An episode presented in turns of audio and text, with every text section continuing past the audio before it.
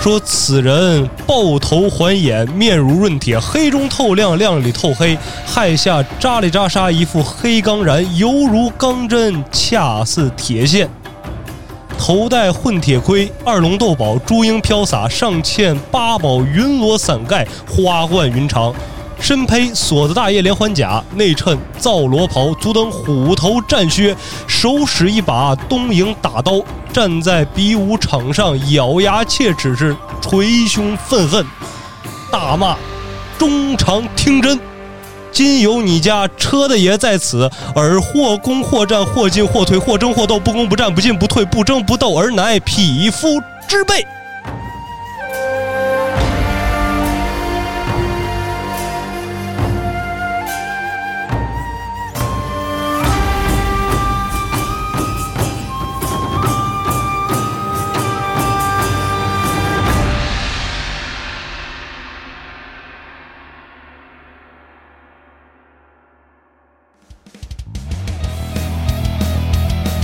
欢迎收听微客玩家，关注公众号后端组，里面有我们最新的节目推送，也可以联系小编进群跟我们一起交流互动。Hello，大家好，我是秋。我的希望修行的是，今天呢，也迎来了剑豪生死斗最后一章。也是在不知不觉之中，已经陪伴大家走过了一年的时间。终于完结了。是，有的听众朋友们就在群里面私信小俊了，呃，小俊，那最后一章你之前都已经剧透过了，叫做剑士皆死。既然那所有剑士都已经死了，那你还讲什么呀？已经知道结局了。怎么死的呀？对啊，但是我要讲的点就在于这儿，讲故事嘛，咱们得有始有终。既然我跟各位说了这些武士们是怎么来的，那他们最后是怎么死的，因为什么死的，那小俊自然也得跟各位交代清楚。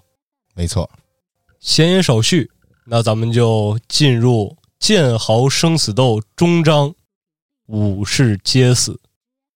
话说呀，郡河城御前适合的比斗已经落下了帷幕了。不得不说，整场比斗下来，绝对是配得上“血雨腥风”这四个字，因为每一场比斗全都是番内带头使脸的武士。而当比赛结束的时候，存活下来的也仅仅由二十二位武士变到了六位武士。这六个人分别是谁呢？首先是击杀了盲眼剑士伊良子的虎眼流藤木原之助，其次是为父报仇大败坐波间左卫门的姬田娟，其三。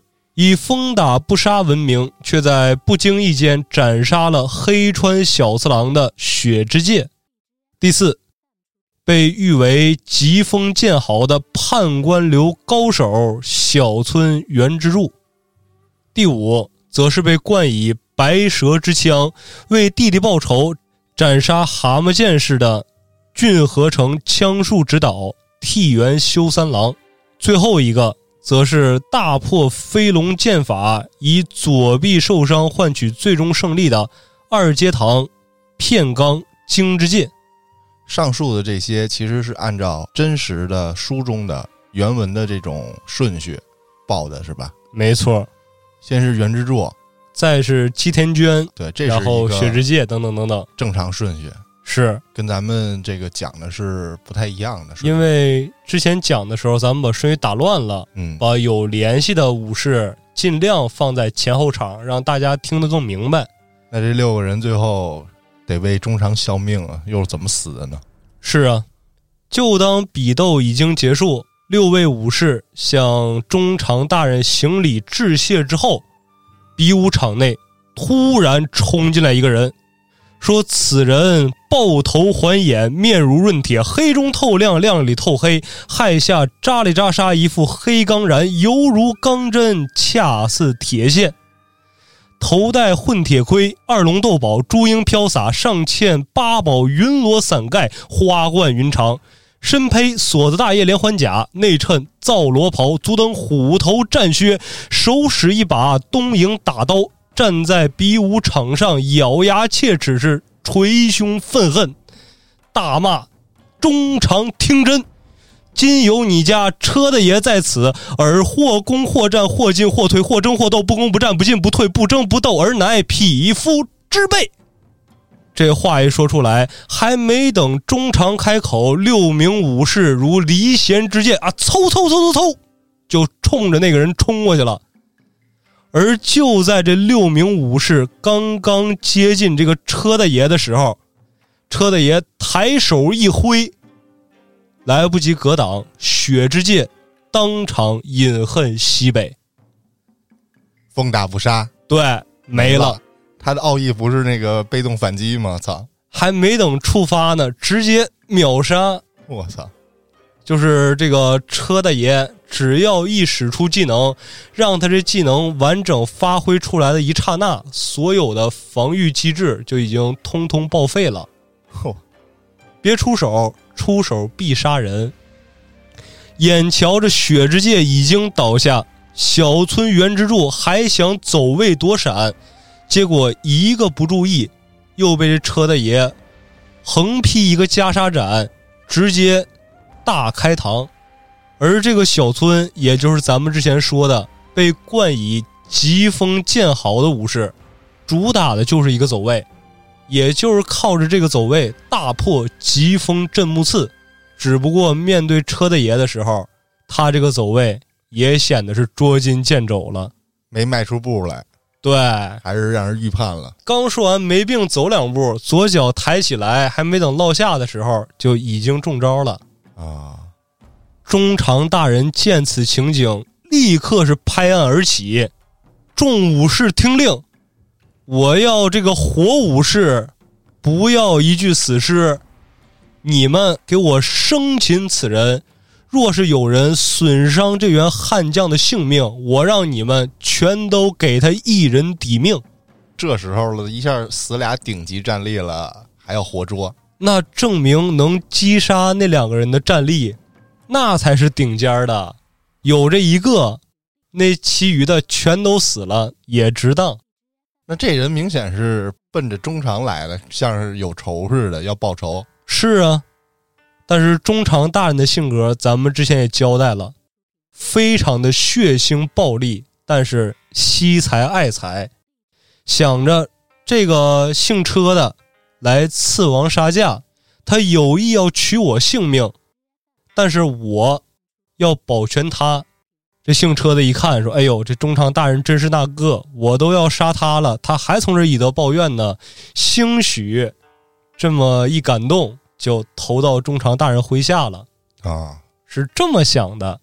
但是姓车的这个眼瞅着。其余四名顶尖武士已经将自己团团围住，而且周围的禁卫队、火枪手也已经向着自己逐渐靠拢过来。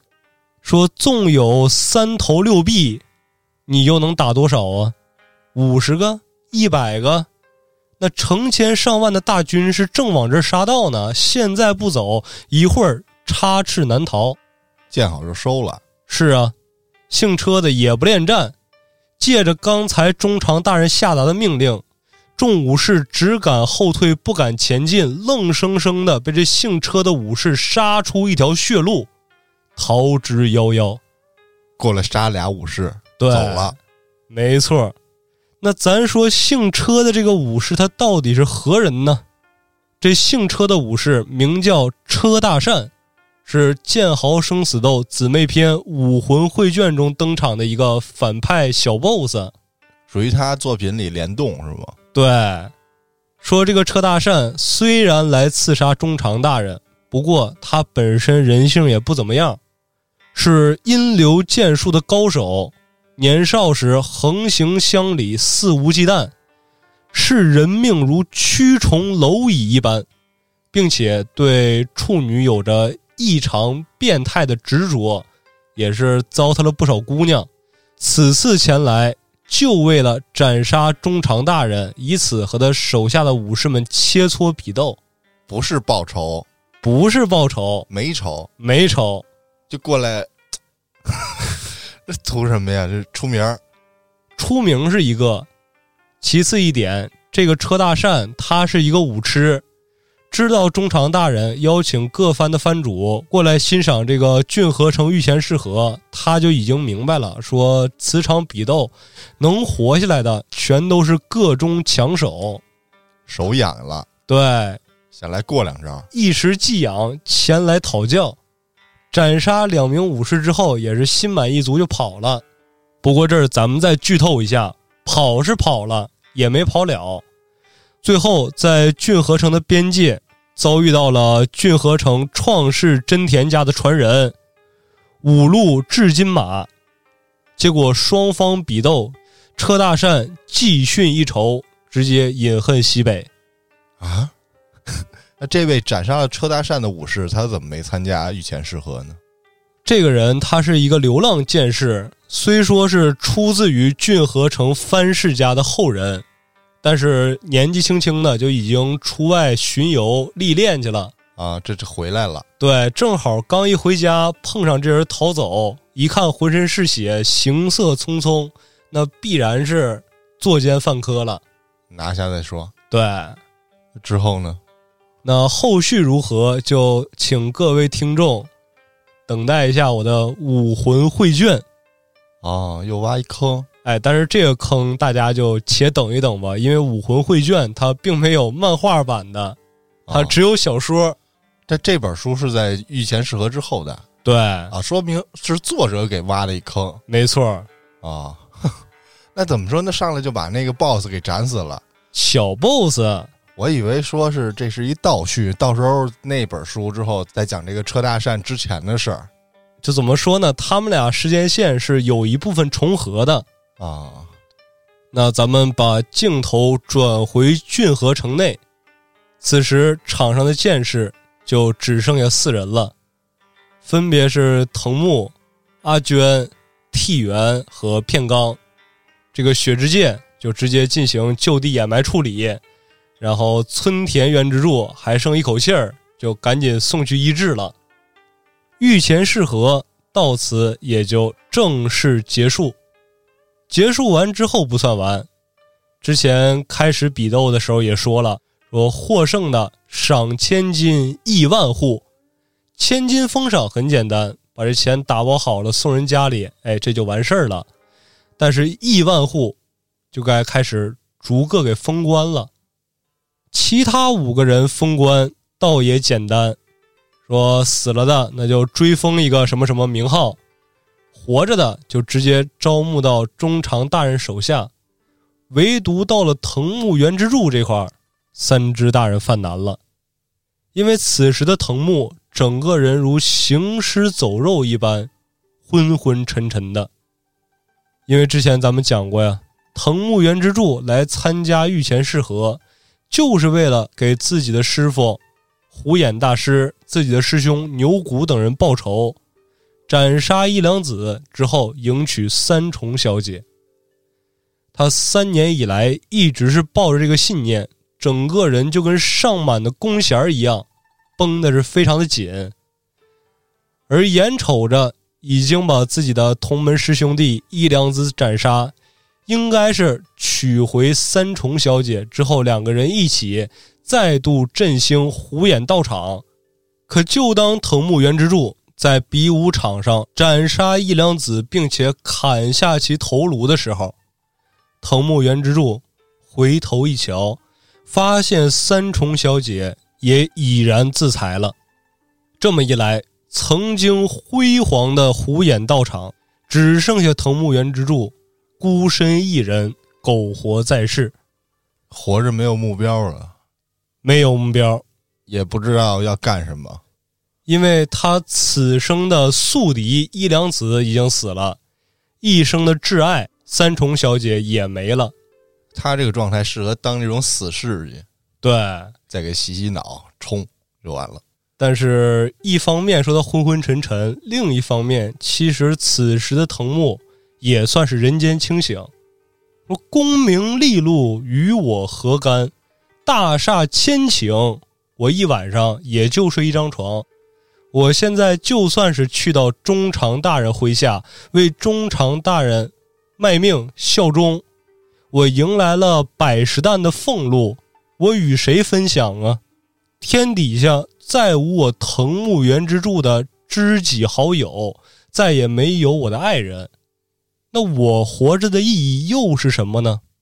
倒不如是隐居山林，每日写诗种树，放马擦汗。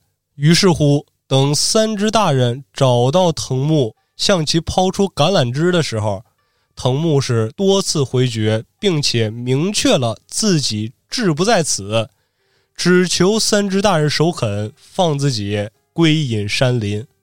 这能答应他吗？这万万是不能答应他的呀！因为中长大人之所以展开这个御前试合，就是为了广招自己藩内的优秀剑士。他是憋着要造自己哥哥的反的。那藤木原之助的武艺，也在众人面前已经展示出来了。如果此时藤木走了，那就证明中长大人自身是做的有问题的呀。连这么优秀的武士都不愿意拜入其麾下。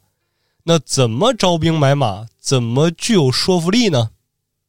如果三只大人现在一点头，藤木前脚刚走，三只大人脑瓜子就从城楼上挂着呢。于是乎，三只大人只能一而再、再而三的使出拖延战术。呃，小藤啊，你也别着急走。你说你现在想归隐山林，那你早归隐两天，晚归隐两天。你还差这时间吗？正好中长大人手底下招募了一批新兴剑士。哎，我跟你说，那些小孩儿啊，不行，没真刀比过武。你说这学校里面学的那些应试教育，那能有用吗？不如你过来，你教教人家孩子，你也算是为中长大人效忠了。不枉中长大人如此看重于你。你别忘了藤木。当时你向一良子复仇的时候，那是中长大人点头首肯，你才能参加御前试合。中长大人人家要是不同意的话，现在虎眼流的道场，各种各样的名誉，那都是人家一良子的，跟你没什么关系。如此的知遇之恩，让你替师傅报仇，你不说感恩戴德、肝脑涂地，你也得想方法报答一下吧。而且你马上要归隐山林了，你忍心带着你师傅虎眼的那些秘技进棺材吗？你走之前不得让他流传于世吗？这样你才对得起你师傅，你才能说是一个忠义双全的武士。经过三只大人这连番的 PUA，藤木也只好说：“哎，行，三只大人，我听您的，我再多待上几日，好吧。”等什么时候我把这一批武士给培养的能独当一面了，到时候重伤大人也就自然肯给我放行了，是这道理吧？三只大人听完之后说：“行，小藤，你就从这儿安心住着，有什么需要帮忙的，你尽管向我提。等到时候像你说的，这些武士们全都成手了，没人拦得住你，我亲自为你送行，好吧？”这事情就算这么敲定下来了，但是有一折，三只大人他是什么呀？他是一个老奸巨猾的形象。他之所以现在答应下来藤木的要求，那是为了在这段有限的时间里面找到藤木的软肋，好把他彻底拴死在中长大人身边。还没找到把柄呢，要要挟他。对，至少先给自己一个找把柄的时间。先稳下来再说呗。没错，那这么一来，藤木就安心的继续在骏河城内住下了。但住下来以后，每天除了指导指导新兴的武士，他也没什么别的活干。能说得上话的，也就只有当时一起参加过御前试和幸存下来的那几位武士。所以，藤木每天一完成指导任务之后。就相约着其他几名武士一起喝酒聊天谈一谈自己的武学思想啊，讲一讲心中的道义以及日后的规划。他有啥规划呀？就是如何回到山林之中，怎么承包下来一块地，每天一个胳膊怎么种地呀？就聊聊这些呗。啊，但是聊着聊着，这话题始终绕不开一个人。那就是比武之中的战力天花板——坐波左卫门。说坐波大人如此厉害，一手寿太刀的功夫那是玩的炉火纯青，怎么就让小娟给斩杀了呢？莫非这姬田娟真有什么神通？但也不能啊，因为自己是亲眼得见当时比武的场景的。那坐波大人从始至终他是没有还手的，甚至连格挡的次数那都是一只手能数得过来的。整场比斗就好像本身就一心求死一样，那这么一来，坐波和姬田娟之间是有什么样的关系呢？因为此时其他几个人完全不知道坐波左卫门他是一个变态的受虐狂，嗯，所以他们就开始展开各种联想了。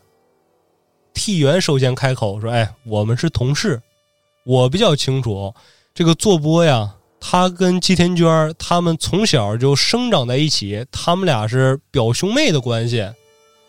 而且姬田娟的丈夫久之进，他跟坐波他们俩其实平时混的不错，俩人经常一块是喝酒吃肉，一块切磋武艺。但不知道怎么回事就在一次宴会之中，这久之进拔刀就砍坐波，坐波那是出于无奈才反击的。要我看呢，那坐波可能是不管什么原因，他击杀了自己昔日的好友，自己的亲妹夫，他应该有点心理压力，所以这在教场之上蓄意送命。听了修三郎的话，藤木表示：“哎，我有不同看法。我怀疑啊，就像你说的，坐波跟吉田娟他们俩从小一块长起来，那保不准。”坐波就对姬田娟暗生情愫，毕竟嘛，青梅竹马的关系。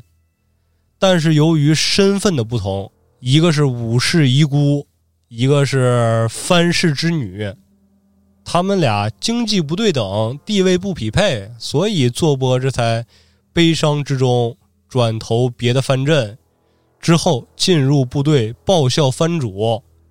辗转来回，受小人暗算，这才改投到中长大人门下。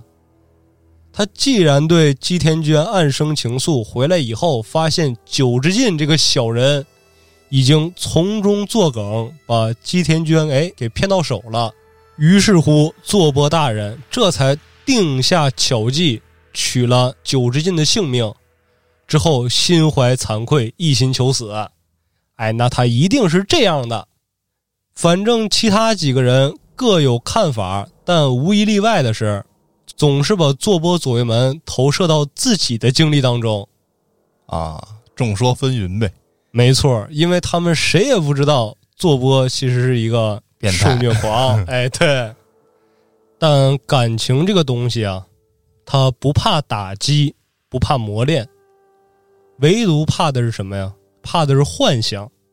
就怕一个异性长期生存在你的幻想之中，说：“哎呦，这个人可能你刚一见面的时候给他打了一个八十分，但是经不住你自己光给他脑补说：‘哎呦，他应该怎么怎么美，他应该怎么怎么好’，经不住你给他加滤镜，这不就是谈恋爱之前的状况吗？是 这滤镜越加越多，这幻想是越想越美。藤木。”潜移默化之中，就把姬田娟和三重小姐的形象合二为一了啊！因为不得不说，姬田娟长得跟三重小姐确实有那么几分神似。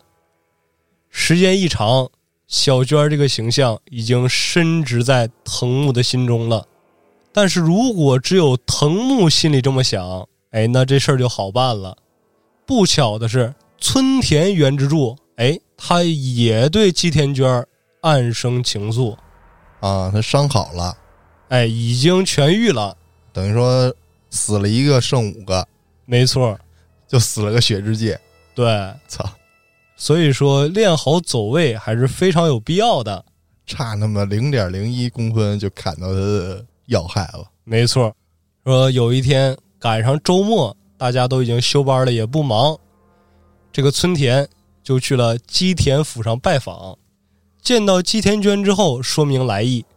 呃，基田小姐，我之前跟令兄是同事关系，我也看了您跟坐波大人那场比斗了，简直是精彩绝伦。但是在下对自己的武艺也是十分清楚的，在下始终认为坐波大人的寿太刀，那是一项神技啊。虽然现在我已经无缘与他切磋。那就想劳烦您斩杀坐波大人的基田小姐，来跟我进行一番切磋，我也算是此生无憾了。而基田娟呢，也是欣然接受了，因为她虽然斩杀了坐波，可是自己心里面仍然有一个心结，迟迟无法解开，因为他自己也清楚的意识到，凭自己的武力跟哥哥做波那是。绝对无法比拟的，但是在校场之上，自己却亲手使用剃刀终结了做波的性命，那这是怎么回事啊？他也不知道，他也不清楚啊。事出反常必有妖，莫非是做波蓄意放水？难道坐波真的是十几年、二十年如一日的深深的爱着自己吗？为了解开自己心头疑惑。所以答应跟村田进行比武，啊，看看自己的水平。对，因为他也想着说，说不定我这个剃刀就是厉害，真就是天下第一啊，还对自己有着不切实际的定位。两个人打定好了主意，就开始换上比武用的装束。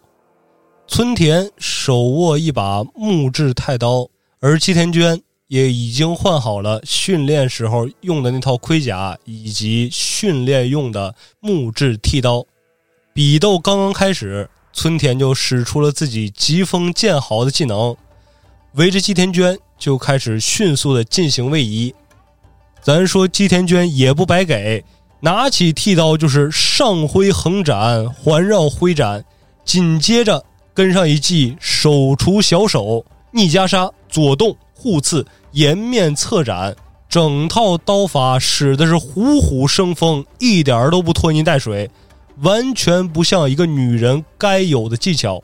整个攻势是连绵不绝，水泼不进，飞沙走石。换做一般的对手，那早就已经应接不暇，身首异处了。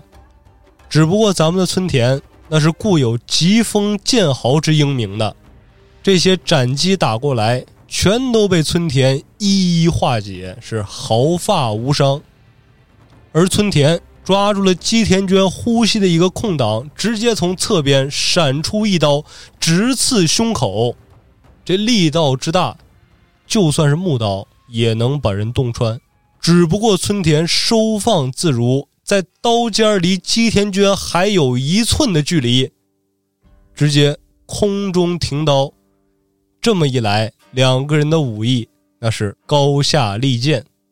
事后，村田也是非常的有礼貌，说：“阿娟小姐，在下刚才跟您切磋的时候，可谓是用尽了全力。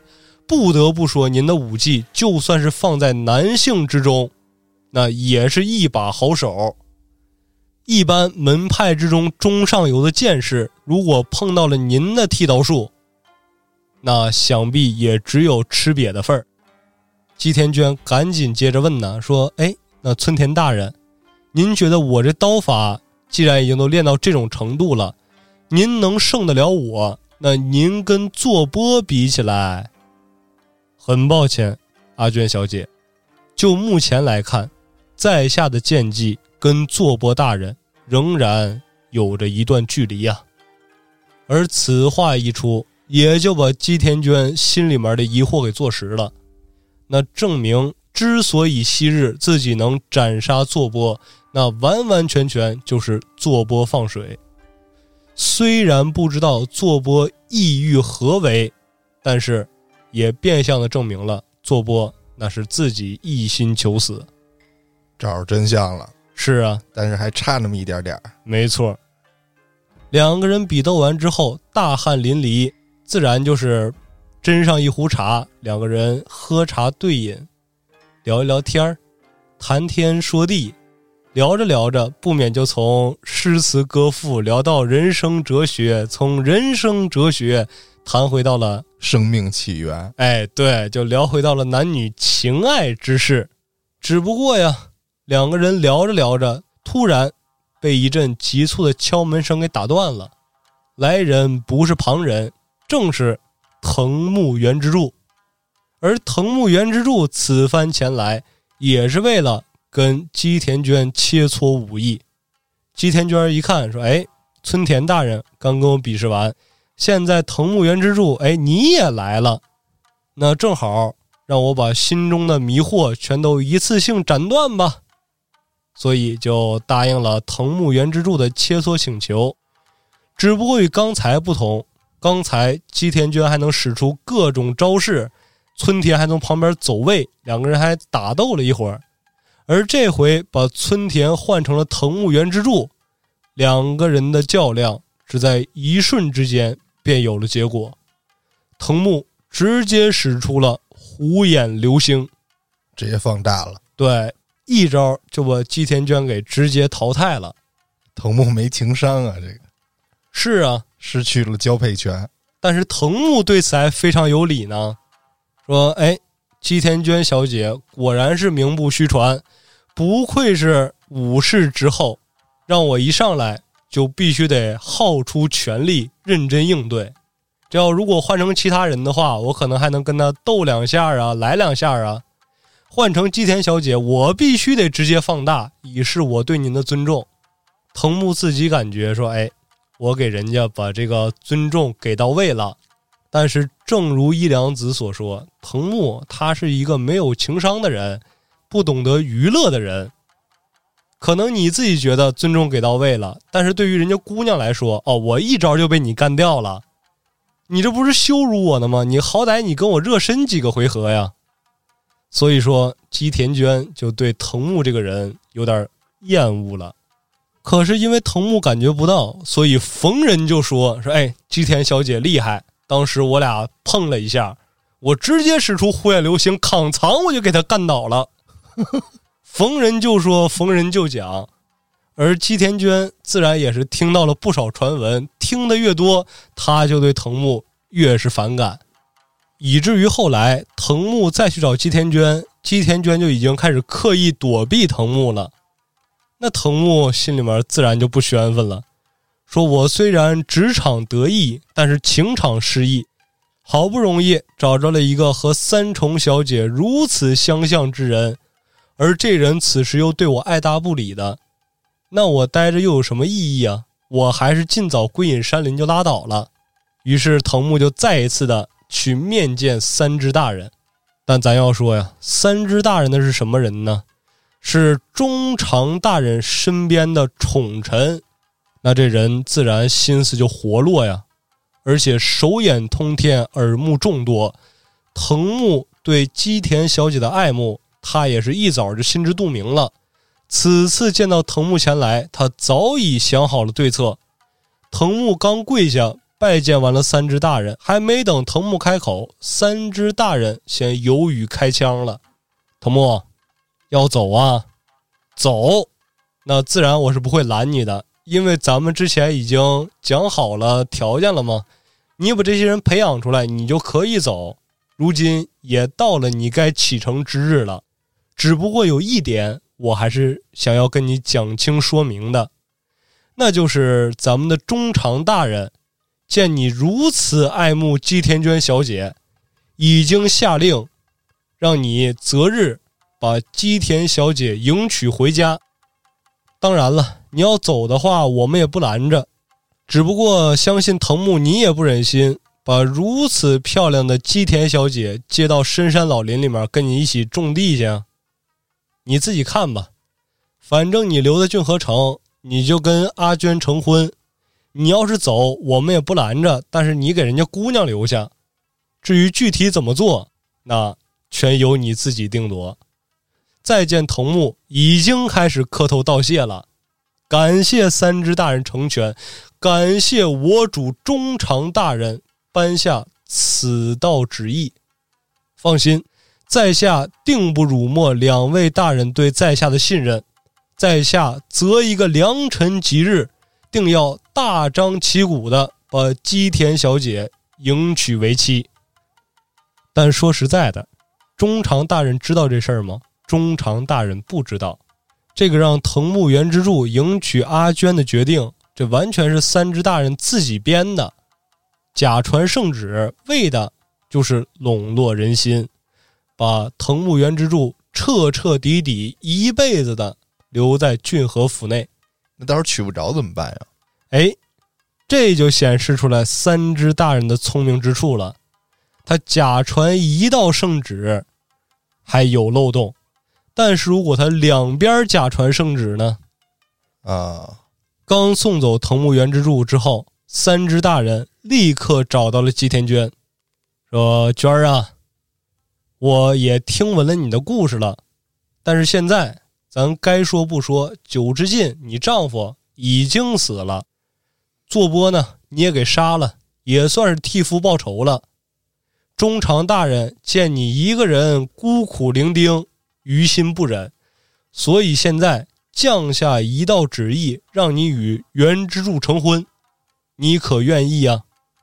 阿娟本意是还想婉拒一下，毕竟亡夫刚去不到半年，按理来讲应该守孝三年呢。啊，但是转头一想，自己跟村田原之助两个人也是互生情愫，没事儿一块小树林里面闷得蜜。他以为是村田原之助，因为三只大人说的就是你与原之助成婚 啊，他不知道是哪个原之助，但是阿娟心里面有盘算呢，说藤木他之前就已经禀明衷肠了，说想要离开骏河城，想要回到山林里面种菜归隐，那既然他要走的话，剩下的只剩下村田原之助了呀。那现在让我成婚，那必然是让我跟村田原之助成婚呢。平时我俩是非法闷得蜜，现在降下圣旨，我们两个光明正大的结为夫妻，过上没羞没臊的幸福生活，那岂不是美哉？于是乎，就把三只大人假传的这道圣旨给应下来了。应下来这道旨意之后呢，阿娟就在家里面梳洗打扮。每天就等着说什么时候良辰吉日，村田大人来我府上提亲，我俩好尽快的结为夫妻。等着等着，就到了一个星期之后，哎，没白等，这一天村田来了。可来是来了，并没有像阿娟想象之中一样带着提亲的聘礼，而是只身一人，手上拎着一小沓点心，哎，就这么过来了。进屋之后非常客气，一进屋把东西放在一边，直接哎跪坐下来说：“恭喜姬田小姐。”这么一个恭喜给阿娟整懵了。那你恭喜我，那我是不是应该也恭喜你能娶我呀？这怎么突然一下这么生分呢？客气了。是啊，就在阿娟满心疑惑的时候，下半句出来了：“恭喜您与藤木大人。”定下婚约，不日，藤木大人迎娶姬田小姐，在下一定是到宴席之上亲自祝福二位。这话一出来，姬田娟哇一下就哭了，说：“你个负心的狼啊！这哪有的事儿啊？什么就我跟藤木要成亲，别人不知道，你还不知道吗？”这么长时间以来，自从九之进死后，我这心思全从你身上啊！你你这说的是什么话呀？再一看村田也懵了，说啊，跟我成亲，哪有的事儿啊？那藤木一个星期之前就开始宣传了，说中长大人降下指令，让他迎娶吉田小姐。他都说了，他不走了。他已经把那个山里面那个房子已经变卖了，说这辈子就留在郡河城之内，跟你长相厮守，有我什么事儿啊？啊！这个时候，吉田娟也反应过来了，一拍大腿说：“坏喽！让那个姓三的给我忽悠喽。当时三只大人就是问我愿不愿意跟袁之柱成亲，人家确实也没说是村田袁之柱是藤木袁之柱，我心思全在你身上，我就默认的袁之柱就是你。谁成想他跟我打哑谜，他说的是藤木啊，我能嫁给那个残疾人吗？他就一根胳膊，他还种地，我看他上炕都费劲。我要跟了他以后啊，下半辈子什么洗衣服、买菜、奶孩子，那不全是我一个人的活了吗？我能干得过来吗？不行，你从这儿等我，我现在就去面见三只大人，我得取消这门婚约，我得跟你成亲呢。说完话，这个基田小姐立刻是梳洗打扮一番，穿戴得体，面见三只大人。那三只大人呐，有件事情，我想您是搞错了。我对藤木原之助大人，我压根儿对他没心思呀。您要是逼着我跟他成婚，那您这不是乱点鸳鸯谱吗？当时您跟我说让我和原之助成婚，我确实答应了，但我想的是村田原之助啊。什么话？混账！君命岂如儿戏呀？哦，你说结就结，你说不结就不结，能跟村田结，不能跟藤木结。那藤木除了是长得差点儿，少个胳膊，脾气冲一点儿，除此之外他有什么不好啊？哎，您别说这些就够不好的了。啊，行，当时也怪我没说明白，也怪你没听清楚。但是阿娟，我跟你说啊，这不是我的命令，这是中长大人的命令。如果你想违背他，你也不用活了。啊，中长大人知道原委之后，不光你，你们仨全都得死。哎呦，你气死我了！这事儿千万不能让中长大人知道。你要敢越级，直接见中长大人，我跟你说，那你都别说死了，你得千刀万剐，你是万死抵不了这个罪呀。行了，你快回去吧。你就回去之后做一做心理建设，踏踏实实的嫁给藤木这事儿还则罢了。如若不然，别说中场大人了，我都饶不了你。滚蛋！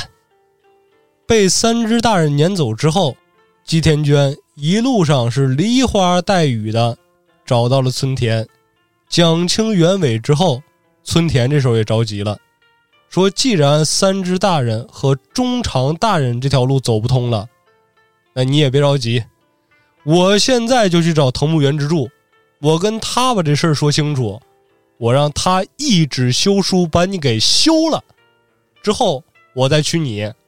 没事啊，别哭了，我不介意三手，咱们俩甭管是三手八手，最后能长相厮守就行。别急，你等我消息，我去去就回。说完这话之后，村田原之助。立马起身，奔着藤木家就去了。他是走了，但是基田小姐也是坐不住，整个人怀着忐忑的心，就从护城河旁边开始溜达，是转了一圈又一圈，已经忘却了时间。就在天色将晚，夜幕升起的时候，背后传来一阵急促的马蹄声：“闪开！前面何人拦路？快快闪开！”基田娟一回头，发现是中长大人外出打猎，带着亲卫队回来了。而就是车马队伍在基田娟身侧经过这一刹那，中长大人一歪头，跟基田娟四目相对，回到府上，立刻找来三只大人，让三只安排一下基田娟明日来给我侍寝，因为咱们在第一章就说过了。中长大人非常的暴虐无度，而且不讲伦理法则。只要是他相中的姑娘，别说像姬田娟这种藩士女儿出身、武士的妻子，虽说现在已经成了武士的遗孀了，就是那武士还活着，那他也是想让谁侍寝就让谁侍寝，完全不讲道理。哎，你要是不来，我还给你抄家。真狠！我操，特别不讲道理，看对眼了。是啊，咱们镜头一转，转到那两个原支柱那块儿，村田刚刚把整个事件的来龙去脉给藤木讲完，藤木那边已经拔剑了，说：“兄弟，别聊了，出手吧！你让我怎么办？你现在才来告诉我，都隔了一周了，啊，我已经认识的不认识的我都全发完请帖了都，你现在告诉我，我那酒席钱我能退是不能退啊？我这鸡都炖上了，你告诉我你要走，行了，别说了，拔刀吧，不出手是吧？不出手行，现在你就带着我去找吉田娟，他如果亲口答应下来，我就把他杀了；如果他敢狡辩的话，我就把你杀了。如果你们两个在我面前就是破罐破摔要私奔的话，我把你们俩全杀了。你们太气人了，你们是歧视残疾人呐！于是两个人就一路上拌着嘴骂着街，就来到了基田家。进屋之后，三个人一碰面，藤木就把刚才村田找自己说那些话又复述了一遍。阿娟，所以说你真不嫁给我吗？哎，藤木大人，十分抱歉，但是妾身真的不能嫁给大人您。现在非但是不能嫁给您，连村田我也不能嫁了。村田一听说啊，什么？我我我听错了吗？仙人跳，合着你们两个真是拿我当傻小伙子从这忽悠呢？不是什么情况啊？哎，两位大人，不是小女子反复无常。只不过就在两位大人刚才理论的时候，中长大人又降下一道指令，让我明日去给他侍寝。藤木原之助现在死的心都有了，说什么玩意儿啊？这这中长大人这傻了吗？这不是？前脚刚说完让姬田娟嫁给我，现在又说让姬田娟去侍寝，这不成心的吗？你好歹你让她侍完寝之后再让她嫁给我呀，这是什么变态的爱好？说行了，这个藩镇待与不待也就这样了。阿娟，你跟我咱俩私奔吧。这话刚说完，村田不干了，说你更过分。人家都说了是去给主上大人侍寝，虽然这事儿我不同意，但是该私奔也是我俩私奔，跟你有什么关系？说着话，两个人就要扭打到一处。而这个时候，姬田娟出手了，直接上去，左手握住一个，右手握住一个。两位大人，别吵了。我想好了，我确实要逃，但是如果逃的话，咱们三个人一起逃。这中长大人暴虐无度，是嗜杀成瘾，从他手底下，咱们三个没有活路。而如果仅凭着我跟其中一位大人向外出逃的话，能逃跑的概率也是不大。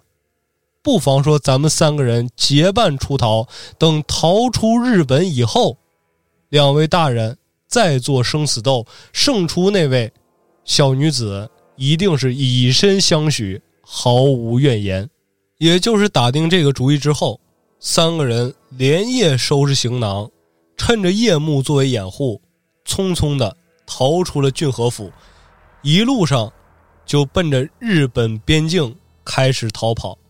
他们打算呢，是一路跑到边境之后，乘着船逃往朝鲜。但是咱们话说回来，虽说日本它是一个弹丸之地，但是如果说三个人还带着行李，骑着马逃走，那一宿自然也是逃不到地方的。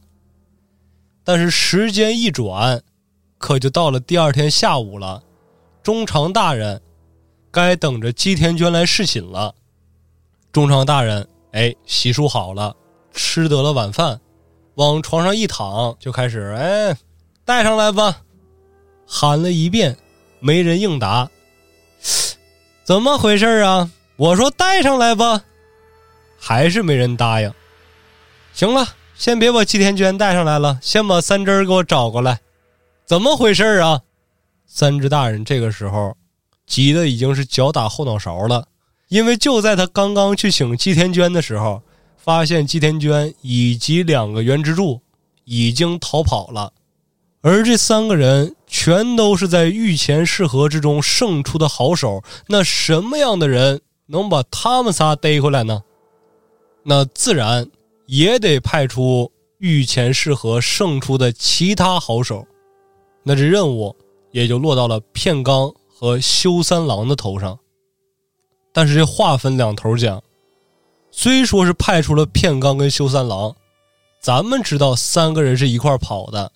可是三只大人他们并不知道啊，于是乎就把修三郎和片冈分成了两支队伍进行追赶，而最先遇到逃跑三人组的，那正是片冈。片冈跟藤木他们碰面之后，并没有是直接喊打喊杀，因为片冈非常的谨慎，见到之后先套近乎，赶紧下马说：“哎。”各位大人，不要着急赶路，已经跑了一天一宿了，您人不用休息，马也是要休息的呀。我早就看出来，中长大人，哎，这人不行。虽然表面上他是惜财爱财，但实际上这个人嗜杀成性啊。我早就想跑了，只不过没有一个合适的时机。现在您三位说要逃出中长大人的魔爪，在下我是非常佩服的。你看，我如果说要抓你们的话，那刚才一早我就应该带着人马把你们围住了呀。我没有，我只带了几个亲卫，而且你看我身上这包袱卷里面，我分明是给你们带着物资来送你们的呀。来，快快下马，咱们从长计议。你说往朝鲜跑，那根本不好使。你往朝鲜跑，朝鲜那么个小地方，那中长大人要是发话抓你们，那当地的武士乡绅什么的，他们就得给你绑了，给大人送回来了。他们也惹不起中长大人。我跟你们说，你们要跑的话，你们就往中国跑。我从中国有认识人儿，哎，我什么二姨夫的三舅家的什么小小子儿，我们熟得很。我到时候一纸书信过去，从中国那边有人接应你们，你们就直接从什么渤海湾呐这那的，你们就上岸，到时候隐姓埋名，你们就过日子去吧。三个人不能过没羞没臊的幸福生活吗？说的也有道理啊。其实这个时候主要就是为了拖延时间，嗯，因为他的亲卫里面已经有一个人偷偷拨转马头去找大部队了。拖延时间，就是为了让自己的亲卫引着修三郎带的大部队一块儿把他们仨人围住，这样比较十拿九稳。而就在藤木原之助已经相信了片冈，还跟他研究怎么写信的时候，村田直接上一个大逼斗，跑啊！看什么呢？来人了！只见远处一骑绝尘冲锋在前的，正是替元修三郎。后面引着的大部队，没有百十号人，也得有七八十个了。藤木原之助这个时候都傻了，说：“片冈，快快写信，快写信！你再写不完的话，就带不走了。”片刚，谁跟你写信呢？来吧，拔刀吧！直接五个人就混战在了一块儿，是村田原之助对战片冈京之介。藤木原之助对阵替原修三郎，基田娟对阵杂鱼小兵，说白了还是个二 v 二呗。对，吉田娟也算不上能跟他们一对一的对手。对，吉田娟其实属于是 T 三行列的，嗯，就是整个二十二人之中，他要说二十一，就没人敢称二十二的选手，最弱的。对，说这片刚刚一对上村田。村田就已经想好了退敌的方法了，因为咱说了，片刚之前飞龙剑败那一章，他跟黑江刚太郎比斗的时候，自己的左肩已经深深受伤了。虽然此时伤势已经痊愈，但是左半边身子仍然是有一些微妙的平衡不对称，落下毛病来了。对，抓这弱点打呗。就在别人看来，这就根本不称之为弱点，但是对于村田来讲，已经足够了。就在片冈使出来已经近乎于完美无瑕的悬丝剑法的时候，一个微不足道的小小弱点被村田抓住，从斜旁直接猛刺出一剑，之后对着片冈的左半身进行由上而下的攻击。就在片冈的注意力被这一招调转的时候，自己的中心稍稍往左一偏，也就是这一刹那，村田将自己手中的剑直接砍向了片冈的右肩。这一剑力道之大，直接从右肩砍到了左侧肋骨，这才堪堪停下。不一击毙命吗？对呀、也就是因为这一击毙命，导致这一刀砍得太深，刀嵌在片冈的身子里面拔不出来了。村田也不含糊，眼见自己手中的太刀嵌在片冈身子里面拔不出来，伸手正要掏出斜钗，只不过晚了。就在他伸手去取斜钗的一个空档，背地里面已经闪出了六名长枪手，直接同时刺出长枪，将村田整个洞穿。片冈京之介、村田源之助纷纷下场。双死。没错，修三郎跟藤木呢？修三郎跟藤木那就是两个残疾人的比武，因为藤木已经失去了左臂嘛。修三郎之前跟蛤蟆对打的时候，自己的左腿也受伤了。啊，一个骑着高头大马，一个从地上拿着太刀。这修三郎骑着快马，气势汹汹的就使出了大脑穿刺，就直接要把藤木原之助脑浆子搅匀。藤木原之助也不含糊，没有像别的动漫里面的主角一样，说我先使点小招，等我快没血的时候我再蹦个大。咱们的藤木原之助主打就是一个稳健，看着白蛇之枪冲向自己的时候，直接使出了虎眼流星。正所谓是射人先射马，擒贼先擒王。替元修三郎本身腿上有伤，自己的走位全凭自己胯下坐骑。这虎眼流星也没有直接奔着修三郎而去，而是一刀砍中了修三郎胯下坐骑。先废对手的移动能力，对，他下了马就没有这个灵活性了。是的，修三郎胯下的坐骑就这样被一招虎眼流星直接终结。替元修三郎是人仰马翻，倒在了地上，而且受伤的左腿也被死去的战马压在身子底下。修三郎急中生智，直接收回枪头，再刺一枪。如果换做旁人的话，这一枪绝对刺中了。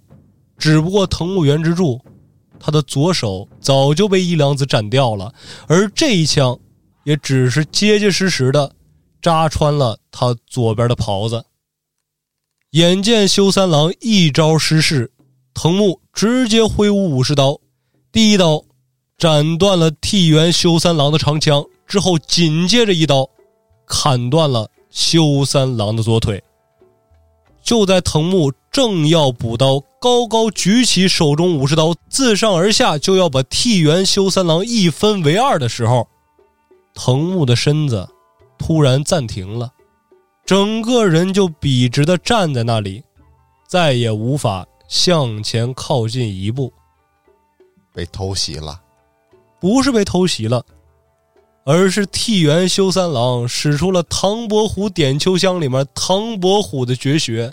回马枪哎，谁说没有枪头就捅不死人呢？给他钉树上了。没错，虽说是已经解决了藤木原之助这个最大的危险，可替元修三郎此时也命不久矣了，因为刚刚从马上跌落那一下，已经震得他是胸骨粉碎，而且自己左腿被斩，也是流血不止。就算现在手下骑上快马把他带回城里，也仍旧是回天乏术。所以至此，替元修三郎、藤木原之助双双下线。阿娟呢？阿娟也自然是被大部队扣押着回到了郡河城内，梳洗打扮，准备把他送给中常大人侍寝。这节骨眼了还想着那侍寝呢，那必须侍寝手底下那些武士都死完了，啊，死就死吧，这个劲头子已经顶到这儿了，嗯，就这一下，如果不来的话，那得难受一辈子，整不好中长大人都容易猝死。呃，侍完寝，这阿娟是不是也自杀了呀？哎，那这咱就不得不说了，阿娟她绝对是一位，贞洁烈女，哎，没错，就在回来的路上，阿娟已经咬定了主意了，说既然我的夫君已死，我也为他报过大仇了，那现在中长大人又逼死了两位爱慕我的剑士，而且现在逼着我去给他侍寝，中长大人已经烂到根儿了，这就是一个疯子。一会儿我就要怀中藏刀，假借侍寝之名义，将中长大人刺杀。可就当阿娟回到俊和府内，梳洗打扮，被送到中长大人面前的时候，阿娟动摇了，匹夫一怒，血流七步，伏尸两具。可天子一怒呢，那必定是伏尸数百，血流千里呀、自己杀了中长大人，又能如何呢？那换来的，只能是中长大人的哥哥，现在的幕府将军更为疯狂的报复，说不定到时候直接将郡河城内屠城。自己身死是小，武士们身死也是小，就连百姓的死也不值得一提。一切的一切，不过是当权者的玩物罢了。那既然这样，现在自己就算杀了中长大人，又会如何呢？可能做到的，只是换来下一位中长大人罢了。想到这儿，万念俱灰的阿娟只能以自己的性命来对抗这个扭曲的社会，来对抗这些近乎于变态的武士精神。当中长大人准备与阿娟行苟且之事的时候，发现一身素衣的阿娟，此时胸膛已经绽放出了一朵血红的花。至此，郡河城御前侍和书说完了，而中长大人也正如一开始《无名逆流篇》讲到的，中常大人造反失败，被自己的哥哥数罪并罚，赐予切腹谢罪之刑。那到此这个《郡和城御前试合全书》包括漫画也就讲完了，对吧？没错，呃，从最后这个结果来看的话，阿基恩最后心里想这一块应该是表达作者对于当时这个武士时代的愚蠢吧，或者说是批判，差不多吧这种感想跟评价。因为怎么讲呢？整个郡河城御前试合下来，二十二名武士，可能有的他站到这个比武场之上，是为了完成自己的大义，为了完成自己的目标。但是大家从头到尾的捋下来，这二十二个人里面没有一个是所谓的正派，所谓的反派，全都是为了一己私欲，还得把自己的欲望包装成自己追求的至高的武士精神，嗯，行的是低三下四的事情，但是表面上一定是满口的仁义道德，而且这种行为是被当时的统治阶级所允许且倡导的。那这件事情其实从上至下，它就已经扭曲了。其实这个就是以前人的思想，以前日本人的思想，对，咱们在现在是肯定理解不了的。没错，而且他这个所谓的武士精神和最开始他们所倡导的又是完全不一样的。啊、像故事之中的武士精神，其实更多是被当权者为了控制武士阶级而进行了洗脑，洗脑改编的。嗯，这所谓的武士精神，在那个时代啊，其实也已经被扭曲了。通过这个小说，它可能是夸张了，但实际上，我觉得啊，很有可能这个事儿在曾经也就发生过。要不然不可能就是无缘无故的出现以后的这些故事，对吧？是，啊，包括什么剖腹谢罪这种，嗯，我觉得也挺那什么。而且像里面上私刑啊之类的，主要是什么呀？他们武士以剖腹谢罪当做光荣，对，有一些啊，就是不是说像最后中长这个是被赐死，有一些是自己剖腹是为了求死，是荣耀嗯啊，就证明自己怎么怎么着的啊。其实还想说的就是啥呀？就是胡说有道也完结了嘛，那个嗯，水浒，水浒完结了，胡说有道没完结。操！胡说有道，还是会有其他节目的。这道爷最后说的也是，这个宋江啊，想一系列自己死后身后事，于是把李逵叫过来，怎么怎么着嘛，嗯，给李逵带走了。道爷也在节目中说了，这是古人那会儿的考量，咱们现代人是不理解的。没错。但相比于跟日本那所谓的武士精神，那个《水浒》里的这个忠义啊，咱们不理解的这个忠义，也比他那个正常点儿，我觉得，对也也比那个扭曲的武士精神更正常。因为他们最后这个武士精神分两种说，一种就是追求着啊、一定是无脑的听从于主上的命令，就像修三郎一样。你想，修三郎他本身是一个坏人吗？如果单看蛤蟆剑法那一章的话，他是一个有大义的人。啊，我为了自己的弟弟复仇，我为了铲除蛤蟆这个祸患复仇，我要保护的是整个郡和府的百姓不再担惊受怕。那最后他来抓捕藤木源之助，抓捕吉田娟他们，那为什么跟他们拔刀相向呢？那藤木源之助他也一直是符合自己心中的正义啊。那两个人为什么要真刀真枪的不死不休呢？因为他们虽然都遵循武士道精神，但是遵循的不一样。藤木追寻的呢，就是我一定要规范自己的行为，我要保持一个武士的尊严。而修三郎讲的是，作为一个武士，你就要百分百的服从主上的命令。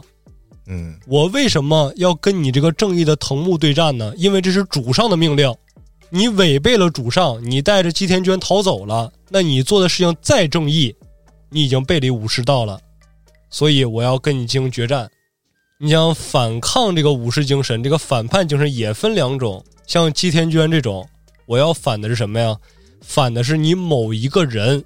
你像中长大人，你人不行，我就要反你。但是无奈你上面有你哥哥，我也刺杀不了他，那拉倒，那我就什么都不反了，我直接我也不活了，我用我的死来向你宣泄我的不满。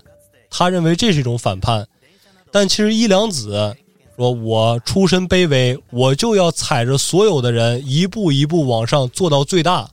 等我做到最大的那一天，我会宣布所有人都是平等的，我会亲手把这个武士精神作废。”那其实他也是一种反叛精神。你像藤木他们，对于那些什么流民呐、对于那些草寇，或者对于那种出身比较卑微的武道场里面的学徒，他们是非常不屑的。你就像之前里面讲的，他会去殴打那些其他小道场来的武士，来展示自己的威望。啊，而伊良子就算是见到路边的一个小乞丐，他也会忍不住落泪，也会把小乞丐接到自己的身边。当有人出言侮辱乞丐，说他们是下等人的时候，伊良子也会为了乞丐出头，把那些所谓的贵族之后斩杀掉。他想换取的也是一个人人平等的一个时代，那他难道不算是一种反叛吗？所以各种的反叛都算是一个革命精神，革自己的命，革大家的命。但是为什么他们最后都失败了呢？因为在一个全民都已经被洗脑的环境下，所谓的人人平等的反叛，那就是最大的大不敬了。反正这个系列讲下来是根据，首先是原著小说对，南条范夫《骏河城御前适合》这本书才有的，因为有这本书才有的后来的漫画。啊，首先咱们第一章讲的这个伊良子跟宇原之助，咱们讲两集嘛，是由作者这个山口贵由改编成漫画，叫《剑豪生死斗》嘛。没错，不光是改编，他自己还二创了，然后使得这第一章吧，日良子跟藤木这两个人物啊、刻画呀，包括这一章整体的故事都特别牛逼，也以至于咱们讲了两集。对，人物细节非常的多，而且形象非常的丰满。然后后面讲的，因为他只画了这第一章无名逆流嘛，后面讲的都参考这个森修树啊这位漫画作家，他又是把后面那些章节给补齐了，包括无名逆流，他也是重画了一遍，画了一个全版的对，啊，把这整本书给他改编成漫画了。他这个漫画应该就是比较贴合原著了，就没有自己加更多的东西。